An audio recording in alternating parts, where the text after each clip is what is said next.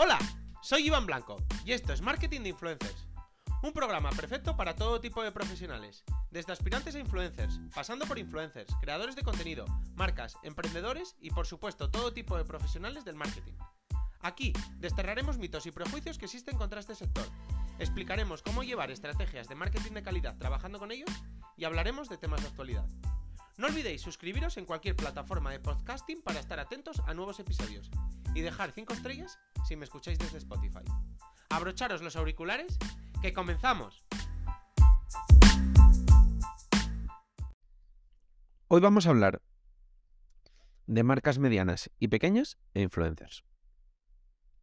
Es un episodio muy similar al de las marcas grandes, en el que vamos a analizar un poco los errores más comunes entre influencers y marcas medianas y pequeñas en su, bueno, en la creación de campañas em, o su aplicación del marketing de influencers en, en sus estrategias de marketing. Como dije en el anterior episodio, eh, dedicado a las marcas grandes, hay muchos errores que em, cometen las marcas grandes que también cometen las más pequeñas.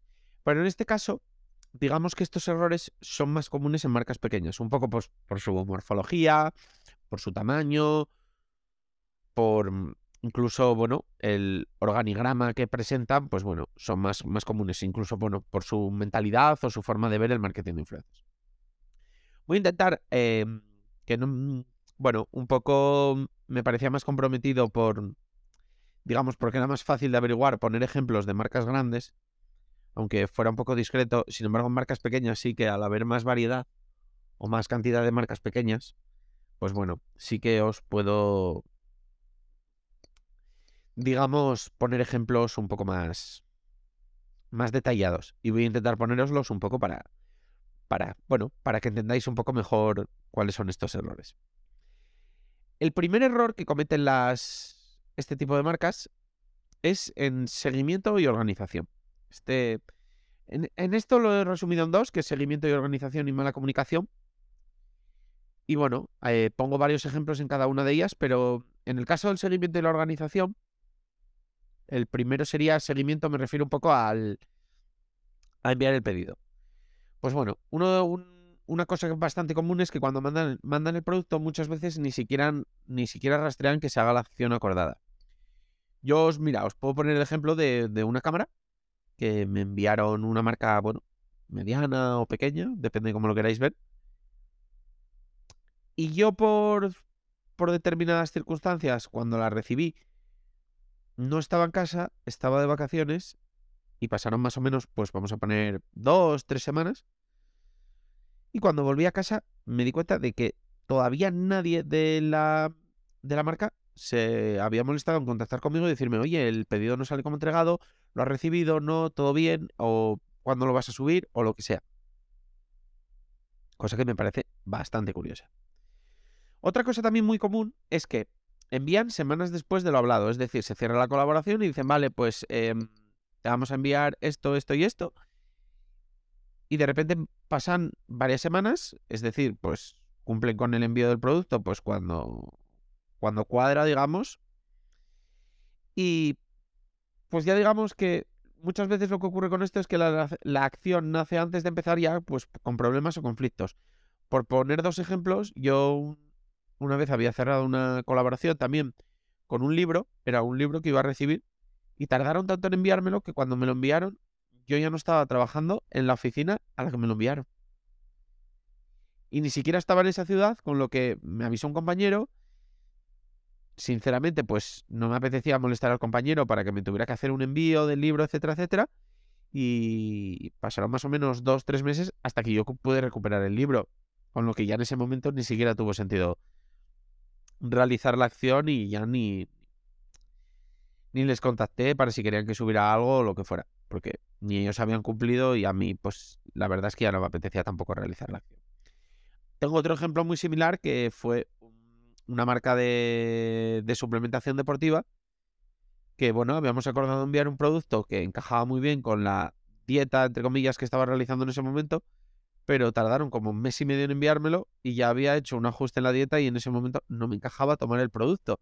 Con lo que sí, bueno, evidentemente hice el unboxing, etcétera, etcétera, pero ni siquiera pude hacer que me, me incomodó muchísimo eh, contenidos, pues una vez probado el producto y tal, porque en ese momento no encajaba con lo que, con lo que estaba consumiendo. Y fue todo pues, por tardar un mes y medio en enviármelo.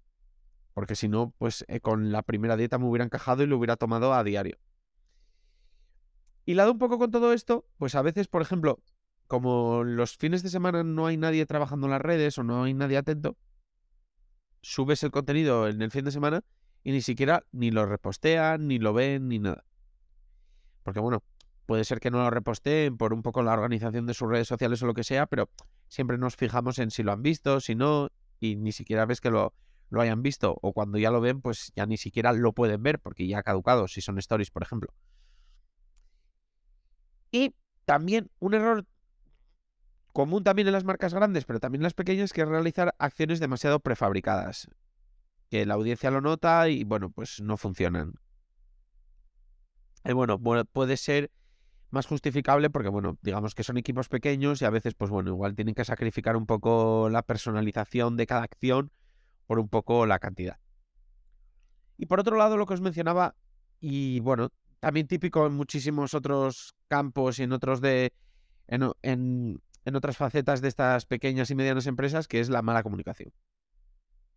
En el caso del marketing de influencers, uno de los problemas que tienen es el exceso de tacto. Es decir, hablan muchas veces a los influencers, eh, pues igual por, porque son una marca pequeña y porque, bueno, pues el influencer puede ser más grande o lo que sea, con un exceso de tacto demasiado demasiado perjudicial. Es decir, hablan como si hablaran con un bebé o al que no puedes molestar ofender y evidentemente no se trata de ser grosero ni de ser borde, por supuesto, porque no tiene mucho sentido. Pero tampoco hay que pasarse hacia el otro lado y, y digamos que ser demasiado benévolo o, o, no, o no exigir o no... O si has acordado algo, pues no pedir con educación, bueno, pues que se cumpla. Me pasó a mí, por ejemplo, personalmente con una, con una marca que me envió un producto y me fijé que tenían miedo a, digamos, preguntarme, hola, ¿cuándo, lo, vas, lo vas a probar y vas a subir el, el contenido? Y yo era simplemente porque no me cuadraban fechas y entonces, bueno, pues sí que es verdad que como no me preguntaban lo, lo postergué, pero en ningún momento tenía sentido que ni siquiera me preguntaran y era un poco por porque me fijaba que tenían ese, exceso de, tacto, de, de querer preguntar, de, querer incomodar, de... Y no, bueno, hay que intentar tratar, evidentemente los influencers son personas, los hay que tratar con totalmente naturalidad, pero bueno, si has acordado algo, pues puedes exigirlo siempre y cuando sea desde, desde la educación, sin, sin tener un exceso de tacto que no va a ningún lado. Por otro lado, sí que piden feedback cuando llega el producto, a diferencia de las marcas grandes, no todas, pero sí es más común. Pero sin embargo se les olvida pedirlo al, cabo de un tiempo. Y muchas veces pues son productos que, que el feedback mayor se digamos que se crea cuando, cuando llevas un tiempo usándolos, ya sea producto, ya sea servicio. Y digamos que tener línea directa con un usuario y además que muchas veces es medianamente experto en eso, pues es una información muy interesante. Y sin embargo, pues se centran más en sacar ventas, seguidores, etcétera, etcétera, y se olvidan de esto y es, vamos, a mí nunca me ha pasado que una marca me escriba un mes o dos meses después para preguntarme qué tal con su producto. Y es para mí pues un error bastante bastante grande porque podrían extraer mucha información pasado ese tiempo. En cuanto a la comunicación, también es muy común que pidan las estadísticas, como mucho, pero solo los, números, digamos. Es decir, si mucha gente te escribió, si dieron me gusta a las stories, si te preguntaron algo por privado, si de entre estas preguntas había una que era muy frecuente, si hubo problemas de algún tipo de que te escribieron, oye, la web no funciona o no, no encuentro el producto o lo que sea, todo eso no te suelen preguntar por ello, solo te piden capturas de las estadísticas y punto. Y es algo que es poco entendible porque muchas veces, en, por poner un ejemplo, las estadísticas pueden proporcionar unos números, bueno, digamos que pueden ser interesantes, pero igual, yo que sé, estabas anunciando una aplicación y mucha gente te ha preguntado por ella, o te ha dicho que funciona mal, o te ha dicho que en su móvil no funciona, o lo que sea, y es una información que ni siquiera te pregunta. Y puede ser muy interesante para ellos. Y al final, cuando anuncias un producto y ese producto tiene, o un servicio, tiene bastante interés por tu audiencia, es común recibir muchos mensajes privados hablándote del mismo. Por tanto, de ahí pues, se puede extraer muchísima información si, si digamos, preguntas al, al influencer. Por otro lado, tampoco consiguen conectar con el influencer muchas veces, no hay match. Es decir, la acción es fría e impersonal. Muchas veces no sabes con quién estás hablando. O sea, estás hablando con alguien, pero no sabes eh, quién es, ni su nombre, ni nada de, de ella o de él. Ni, siquiera sabes eso. Eh, o si estás hablando con personas diferentes, solo estás viendo mensajes o emails de la marca. Y bueno, pues es más difícil para el influencer conectar. Y también se reciben muchas copias y pega constantes, donde se ve que todo es demasiado prefabricado, que no se adaptan a ti, que no le han dedicado tiempo a darte un trato especial a tu colaboración. A mí, por ejemplo, me ha ocurrido en, vamos a poner el ejemplo de un restaurante, colaborando con un restaurante, cierras una serie de contenidos y una reserva o lo que sea, y te mandan un copy y pega que suelen mandarte final en el que se habla de otra serie de contenidos que es el prefabricado y es solo por no molestarse en mandarte el mensaje personalizado de lo que tú has hablado con ellos. Que lo entiendo porque muchas veces son marcas pequeñas y el trabajo apremia, pero sí que es verdad que dificultan mucho la comunicación. Y bueno, estos son un poco los, los errores más comunes. Como he mencionado ahora al final, he también hablado de restaurantes y voy a hacer uno solo hablando de los restaurantes, porque me parece un mundo aparte y además creo que puedo aportar bastante porque es una de las colaboraciones que más he repetido.